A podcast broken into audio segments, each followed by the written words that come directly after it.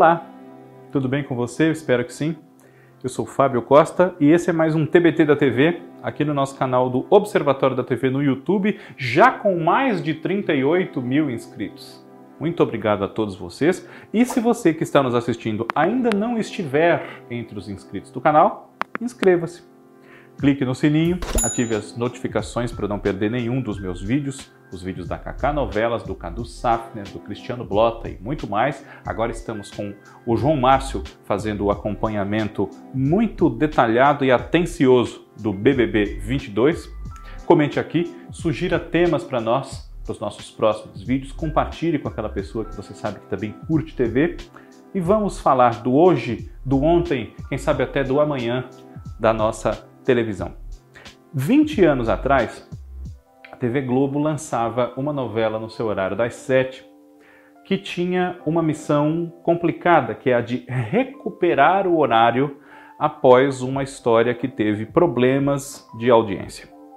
Eu falo de Desejos de Mulher, uma novela do Euclides Marinho, que estreou no dia 21 de janeiro de 2002 com essa tarefa, esse encargo de reabilitar a faixa das sete da TV Globo depois dos muitos problemas de recepção que teve a novela exibida no segundo semestre de 2001, que foi As Filhas da Mãe, de Silvio de Abreu. Fizemos um TBT da TV aqui sobre As Filhas da Mãe, que publicamos quando ela completou 20 anos da sua estreia. Então, aqui na playlist do TBT da TV está fácil de você encontrar e muitos outros, caso você queira ver ou rever. As Filhas da Mãe foi encurtada em 10 semanas, dois meses e meio, mais ou menos. Perdeu 60 capítulos da quantidade que se previa que ela teria. E isso fez com que Desejos de Mulher, que estrearia em março ou quase abril já de 2002, fosse antecipada para o fim de janeiro. Isso provocou de cara vários problemas de criação para o Euclides Marinho, que não vivia um momento muito bom na sua vida particular, como ele mesmo declarou em entrevistas, e teve que lidar com seus problemas particulares e ao mesmo tempo com o turbilhão que é colocar uma novela no ar semanas e semanas antes de quando ele imaginava que isso seria uh, necessário, né? que é quando ocorreria realmente, para quando ele esperava. Desejos de Mulher tinha uma inspiração, não é exatamente uma adaptação, mas ela inspirou-se numa obra da escritora Olivia Goldsmith chamada Fashionable, Fashionable Late. Eu acho que não é exatamente assim que se fala, mas isso era acreditado na abertura, inclusive, livremente inspirada no livro Fashionable Late de Olivia Goldsmith muito pequenininho ali entre os autores e os diretores da novela, justamente porque não era uma adaptação dessa obra, que, salvo erro meu, é da mesma autora de um livro muito famoso que foi adaptado para cinema, O Clube das Desquitadas. Pois bem, Desejos de Mulher tratava de quê? Que desejos eram esses do título, se é que eles de fato eram expressos na história pensada pelo autor? As chamadas de promoção da novela diziam que tudo que você deseja estaria, né, estará na novela das sete que vem por aí. Justamente porque Desejos de Mulher surgiu, em parte, de uma pesquisa que foi feita com o público em torno do que eles gostariam, e as mulheres especialmente, gostariam de assistir numa novela das sete, após os problemas de audiência, de receptividade sofridos por as filhas da mãe. Então, Euclides Marinho criou uma história a partir de uma personagem, Júlia, que era interpretada pela Glória Pires, que dedicava-se ao marido, Renato, o Cássio Gabos Mendes, aos filhos e é, de repente a vida dela ficava de ponta cabeça porque o marido era acusado de envolvimento em crimes de corrupção muito graves, ia preso e ela contratava uma advogada, a doutora Fernanda, que era Deborah Evelyn, para cuidar do caso do marido, enquanto tinha que ir à luta e trabalhar fora, que era uma coisa que ela, se nunca tinha feito, não fazia havia muitos anos, para poder garantir o sustento da casa e pagar o próprio trabalho da advogada, que estava responsável por libertar o Renato, por inocentá-lo. E a Júlia botava a mão no fogo por esse marido, que a amava muito, era apaixonado por ela e ela por ele. Eles tinham dois filhos, uma jovem chamada Letícia, que era interpretada pela Regiane Alves, um dos primeiros trabalhos dela na Globo, né? estava ali há pouco tempo, e o filho era interpretado pelo Bernardo Marinho, salvo erro meu. Pois bem, é, e havia num outro polo da história uma irmã da Júlia, que tinha uma vida bastante confortável, era rica, dona de uma grande confecção, uma estilista respeitada, famosa, Andréa Vargas, interpretada pela Regina Duarte. A junção de Regina Duarte e Glória Pires para viver os papéis principais dessa novela foi uma ideia eh, premeditada para aludir ao grande sucesso de Vale Tudo, de 1988, também estrelada por elas e dirigida pelo mesmo Denis Carvalho, que dirigiu Desejos de Mulher. Só que ali elas eram mãe e filha, a Raquel e a Maria de Fátima. E aqui, irmãs, Andréia e Júlia. Com pouca diferença de idade, inclusive, o que deu um certo estranhamento em quem tinha visto Vale Tudo e até em quem não tivesse visto Vale Tudo, porque Regina, já com quase 55 anos, fazia uma mulher de uns 45, 40 e tantos. E a Glória Pires também tinha praticamente 40, porque ela como eu disse, era mãe da Regiane Alves na novela, que era uma moça já ainda jovem, mas no início da sua fase adulta, que queria também trabalhar com moda, tinha a tia Andréa Vargas como um grande espelho. Ela se inspirava na trajetória da tia para vencer na moda, como estilista, quem sabe, ou de outra forma, mas enfim. Então, isso foi um pouco estranho e não surtiu o efeito desejado. Esse reencontro de Andréa Vargas e Júlia nas figuras aí de Regina Duarte e Glória Pires. Andréa Vargas era casada com um dos vilões da história, Bruno Vargas, que era o José de Abreu. Diante dos acontecimentos políticos dos últimos anos, é curioso a gente ver que numa novela como essa, que foi tumultuada, teve também alguns problemas de receptividade, o José de Abreu foi marido da Regina Duarte. E a outra grande vilã da história era a amante de Bruno, uma executiva da confecção, Selma Dumont, interpretada pela Alessandra Negrini, que roubou a cena nessa novela. Por necessidades do autor, de desenvolver a novela de maneira que ela recuperasse o horário, como eu disse, e pelo talento da atriz, que valorizou muito essa personagem. O Euclides disse que, embora até ali não houvesse trabalhado com a Alessandra Negrini, nunca pensou em outra atriz para viver a Selma. Criou o perfil dessa personagem já pensando na Alessandra Negrini. E foi uma escolha realmente bastante acertada. Ela estava infiltrada na empresa de Andrea por conta de um ressentimento muito antigo que a própria Andrea, claro, desconhecia. Ela se fazia de boazinha, de amiga, mas, na verdade, Selma era filha de uma senhora muito humilde que havia trabalhado na casa dos pais da Andrea, o senhor Atílio, que era o Hugo Carvana, e a dona Mercedes, que era a Amélia Bittencourt, num papel que, conta-se, foi pensado inicialmente para a Glória Menezes, e aí seria muito estranho também ver a Laurinha Figueiredo, mãe da Maria do Carmo, né? rainha da sucata.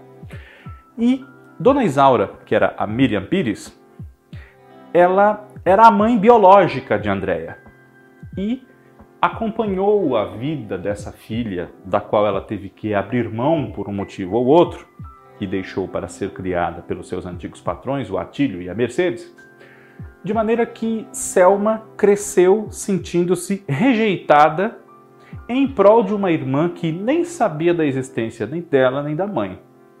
Então ela criou aquilo, desenvolveu uma revolta contra a mãe, contra a própria Andréia, e queria então tudo que ela achava que era merecedora, que ela tinha direito, o patrimônio da Andréia, o próprio marido da Andréia, a fama, o reconhecimento, enfim, porque ela passou a vida toda sendo desprezada aos olhos dela pela mãe.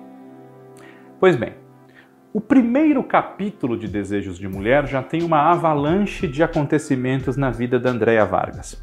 ela descobre que é, uma, a, é adotada, é filha adotiva de quem ela achava que eram seus pais biológicos. Isso é jogado na cara dela pela Júlia depois que elas têm uma discussão, não se dão muito bem. Por quê?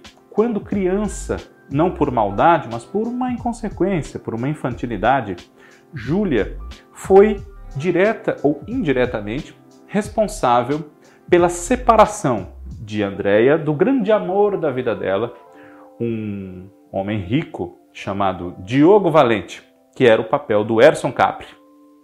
Diogo eh, havia abandonado, rompido com Andréia, por acreditar que ela havia passado uma noite com Bruno, que já era interessado nela. E aproveitou-se desse desentendimento do casal motivado por um dedo duro da Júlia para então casar-se com ela.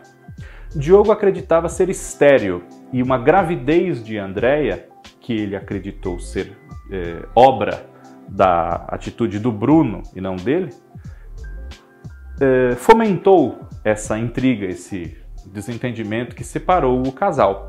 Mas ele nunca deixou de amar a Andréia e nem a Andréia de amá-lo, embora estivesse casada com Bruno. E depois de 20 anos de casados, no início da novela ela pretendia dar um tempo na sua vida muito intensa de estilista e dedicar-se mais à sua família, ter um filho, realizar o sonho de ser mãe ao lado do marido Bruno, já que a gravidez, que era de Diogo, e que Diogo pensava que era de Bruno lá na juventude, ela não, foi, não chegou até o fim. Andréia perdeu a criança. Diogo vive velejando. A vida dele é no mar, sempre na companhia de um marinheiro, seu amigo Hélio Rock, que era o papel do Cassiano Carneiro. E ele não gosta que isso seja falado, mas é proprietário, entre outros empreendimentos, de uma revista chamada Estilo Mulher, da editora até, salvo erro meu mas era o proprietário da revista e quem aparecia como seu representante para os jornalistas, fotógrafos e demais funcionários da revista era um grande amigo seu, Ariel, vivido pelo José Wilker. José Wilker, depois de interpretar personagens variados em diversas novelas, interpretava nessa novela o seu primeiro homossexual, que era muito divertido, apesar de ter ficado um pouco afetado, um pouco estereotipado, assim como o seu amigo barra companheiro Tadeu, que era o Otávio Miller. Mas foi muito bem recebido pelo público, talvez por conta do aspecto humorístico e de estereótipo ter se acentuado também no decorrer de Desejos de Mulher, apesar da intenção de todos os atores envolvidos nesse núcleo, que também contava com Evandro Mesquita no papel do Fabiulo, que gostava de ser chamado de Bill. A Virginia, que era a Sylvia Pfeiffer, apaixonadíssima pelo Ariel, apesar de sabê-lo homossexual. E a Bárbara, que era a Vera Holtz, editora da revista, mãe do Nicolau, Daniel Del Sarto, que se apaixona pela filha da Júlia, a Letícia, e que era filho, ele, do Diogo. Esse núcleo é, fez muito sucesso, parecia até uma, uma coisa à parte dentro da novela, mas eh, boa parte da sua boa acolhida pelo público talvez se deva não só ao talento dos atores, esse núcleo também tinha o Sérgio Rufino, a Natália Rodrigues, a certa altura da novela a Renata Sorrá, a Rita Guedes, Paulo César Grande, enfim. Talvez, quem sabe, o estereótipo do gay engraçado, afeminado, afetado tenha colaborado para uma tolerância a esse núcleo, digamos assim. Pois bem, Diogo volta ao Brasil e ao convívio de Andréia, bem quando a vida dela está num turbilhão tão grande que ela termina o primeiro capítulo recebendo um prêmio, o Prêmio Moda Brasil de estilista do ano, de nome do ano no mercado da moda, qualquer coisa desse tipo.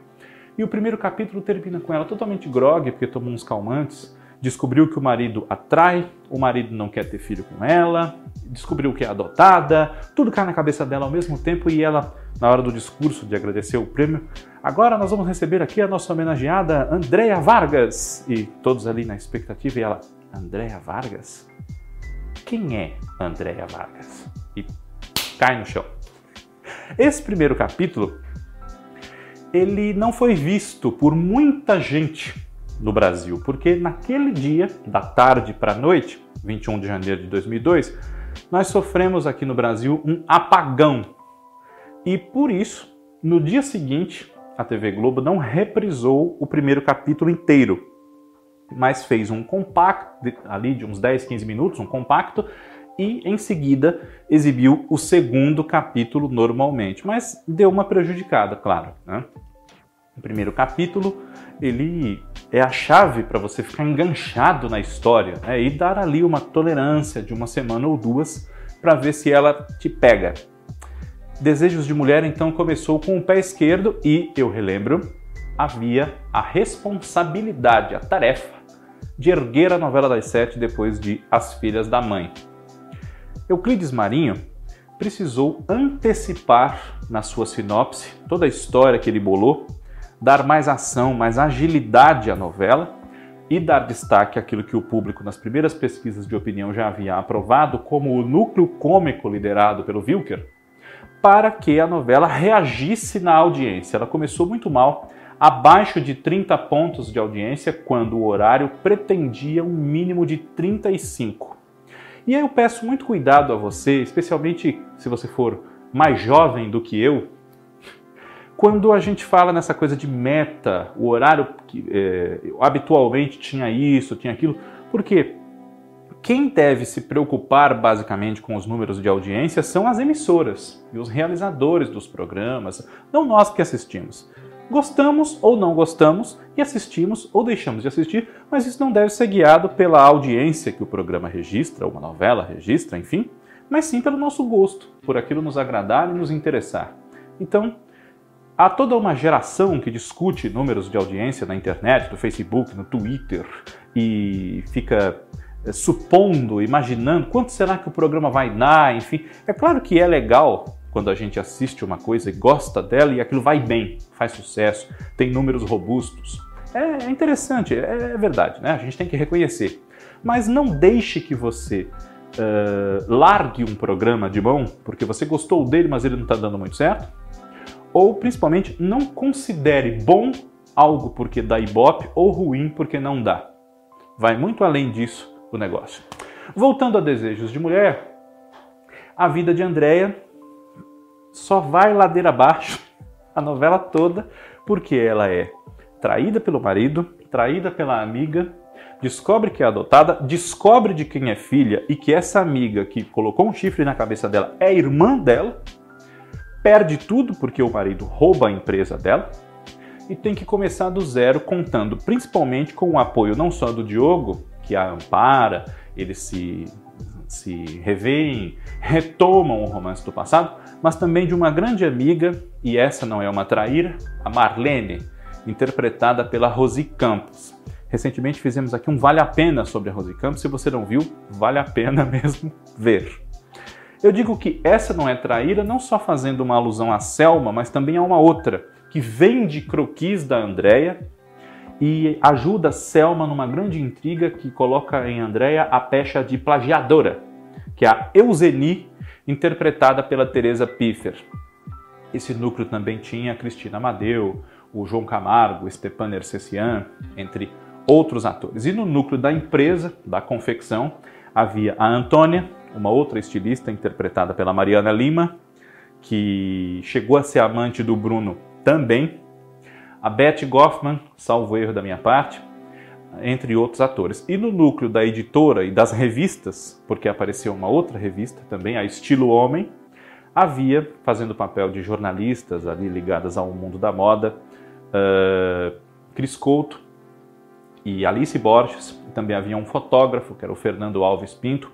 Os modelos, eh, entre eles Rodrigo Hilbert, Rocco Pitanga, Luísa Mariani, que tinha o sugestivo nome de Xana, com X, grafado com X, Hoje em dia é uma palavra que pega um pouco mal, mas não só essa personagem da Luísa Mariani se chamava Xana, como a Maria Cláudia em Te Contei, em 78, se chamava Xana também, aí com SH.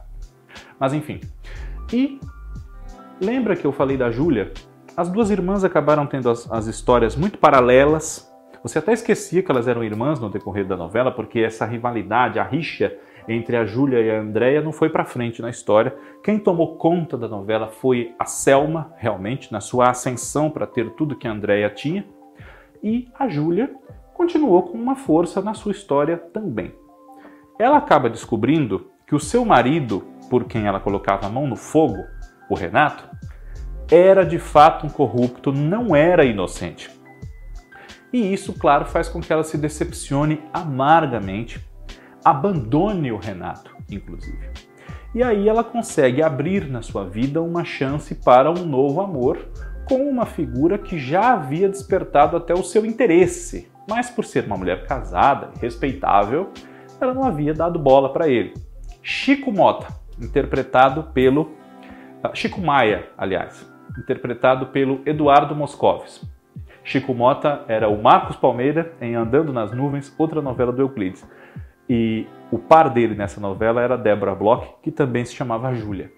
E o mesmo autor havia criado na sua minissérie Quem Ama Não Mata, de 1982, um dos casais ali dos quais a história tratava também era um Chico e uma Júlia, interpretados pelo Daniel Dantas e a Denise Dumont. Pois bem, Chico era o marido da advogada de Renato, a Fernanda, que o abandona no início da novela por conta de um colega dela com quem ela se envolve, rompe o casamento para ir viver com ele, chamado Heitor, que é uma participação do Cadu Moliterno. E Chico se envolve com Júlia. E eles têm uma rixa profissional também, porque os dois são jornalistas, a Júlia está retomando a sua vida, enfim. E tem muita faísca desse relacionamento a ponto de ciúmes do Renato, tentativas de reaproximação, a Júlia tem que cuidar dele também porque ele leva um tiro, fica fica dependente de cadeira de rodas e de uma enfermeira que se apaixona por ele, uma jovem muito interessante, muito bonita, a Gonçala, que era a Vanessa Gerbelli. E entre essas idas e vindas do romance do Chico e da Júlia, surgem oportunidades para outras pessoas que se interessam por eles, como um escritor que era virgem aos quarenta e tantos anos, chamado Alex Miller, o Paulo Betti, que se aproxima da Júlia, e a Gilda, uma nova vizinha que vai viver no prédio do Chico, interpretada pela Drica Moraes. Na época se falou que Outras atrizes haviam sido consideradas para essa personagem: Deborah Bloch, Julia Lemertz e Viviane Pasmanter. Mas quem fez a novela, de fato, foi a Drica Moraes, que havia recentemente feito ali também um par, um interesse romântico pelo Eduardo Moscovis em O Crave a Rosa, que nós podemos rever agora no Vale a Pena Ver de Novo, entre aspas, do primeiro horário ali de 2h40 da tarde na TV Globo. Pois bem, esse Alex Miller, que eu falei, o Paulo Betti, ele era virgem, queria muito que a primeira mulher da vida dele fosse a Júlia, ele entra mais ou menos na metade da novela, quando entra também uma outra personagem, a da Renata Sorra, a Raquel, a mulher do Ariel que o havia abandonado e mãe da sua filha, Natália Rodrigues, a Paty, e ela sim é a primeira mulher da vida do Alex, ou do Alex, enfim, a Raquel, que chega revolucionando os costumes ali na casa, na sua posição de esposa e mãe, e em cima de uma moto, uma mulher livre que abandonou o marido, inclusive, para viver um grande amor. A filha acreditava que ela estava morta, enfim. Foi mais um dos artifícios para uh, dar agilidade e, e provocar o interesse do público nessa história, especialmente o interesse de um público que havia abandonado As Filhas da Mãe por ser uma novela menos tradicional do que a média do horário e do próprio gênero teledramaturgia. Não é uma novela muitíssimo convencional e era muito boa. Aos poucos, Desejos de Mulher foi recuperando a audiência e a novela terminou, se não como um grandíssimo sucesso, dentro do que se esperava para aquele horário. Então, nesse quesito, Euclides Marinho e a sua equipe que escrevia a novela com ele, Ângela Carneiro, Denise Bandeira, Graça Mota, João Emanuel Carneiro, eles reabilitaram a novela das sete entre as tragédias da vida da Andréia Vargas, as idas e vindas amorosas da Júlia e o duelo de vilões entre Bruno e Selma e o núcleo de Ariel na sua casa, que era muito divertido. Andréia Vargas, infelizmente, não é uma das melhores personagens da carreira da Regina Duarte, que é uma boa atriz, mas não tinha muito o que fazer com essa personagem. Chegou um ponto na novela, e isso bem antes do fim, que ela, depois de tantos traumas e tantos problemas e tantas armações das quais ela era vítima, perdeu a memória. E Bruno aproveitou-se disso para reaproximar-se da Andréia e tê-la nas mãos. Porque assim ele garantia não só o domínio sobre tudo que era dela, mas também sobre o patrimônio, joias, diamantes, e esses diamantes dão o que falar até o final da novela. Ele contratou um picareta chamado G. Noronha, nunca, nunca me esqueci desse nome, interpretado numa participação especial pelo Marcelo Mansfield, para tratar, entre aspas, a Andrea e ir dopando-a. Então, ela ficava basicamente dentro de casa, mantida praticamente em cárcere privado pelo Bruno, usando uns vestidos que poderiam ser muito muito conceituados em termos de moda, mas que não necessariamente eram muito bonitos de se ver. Então a Regina ficava ou nos quartos ou na sala com uns vestidos enormes, assim, uma cara abobada, e sem memória e fazia assim, e, né? enquanto isso, o pau comia nas maldades da Selma, que chegou até a ser acusada de matar a Isaura, a mãe dela, só que ela não fez isso. Quem fez foi Bruno e pôs a culpa nela.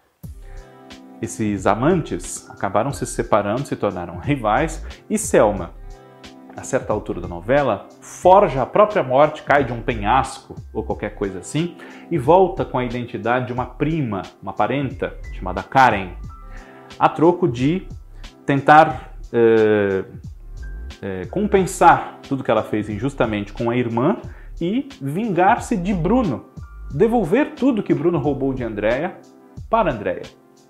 Até que o desfecho da novela e a história desemboca numa punição para os dois vilões, o Bruno e a Selma, que morrem.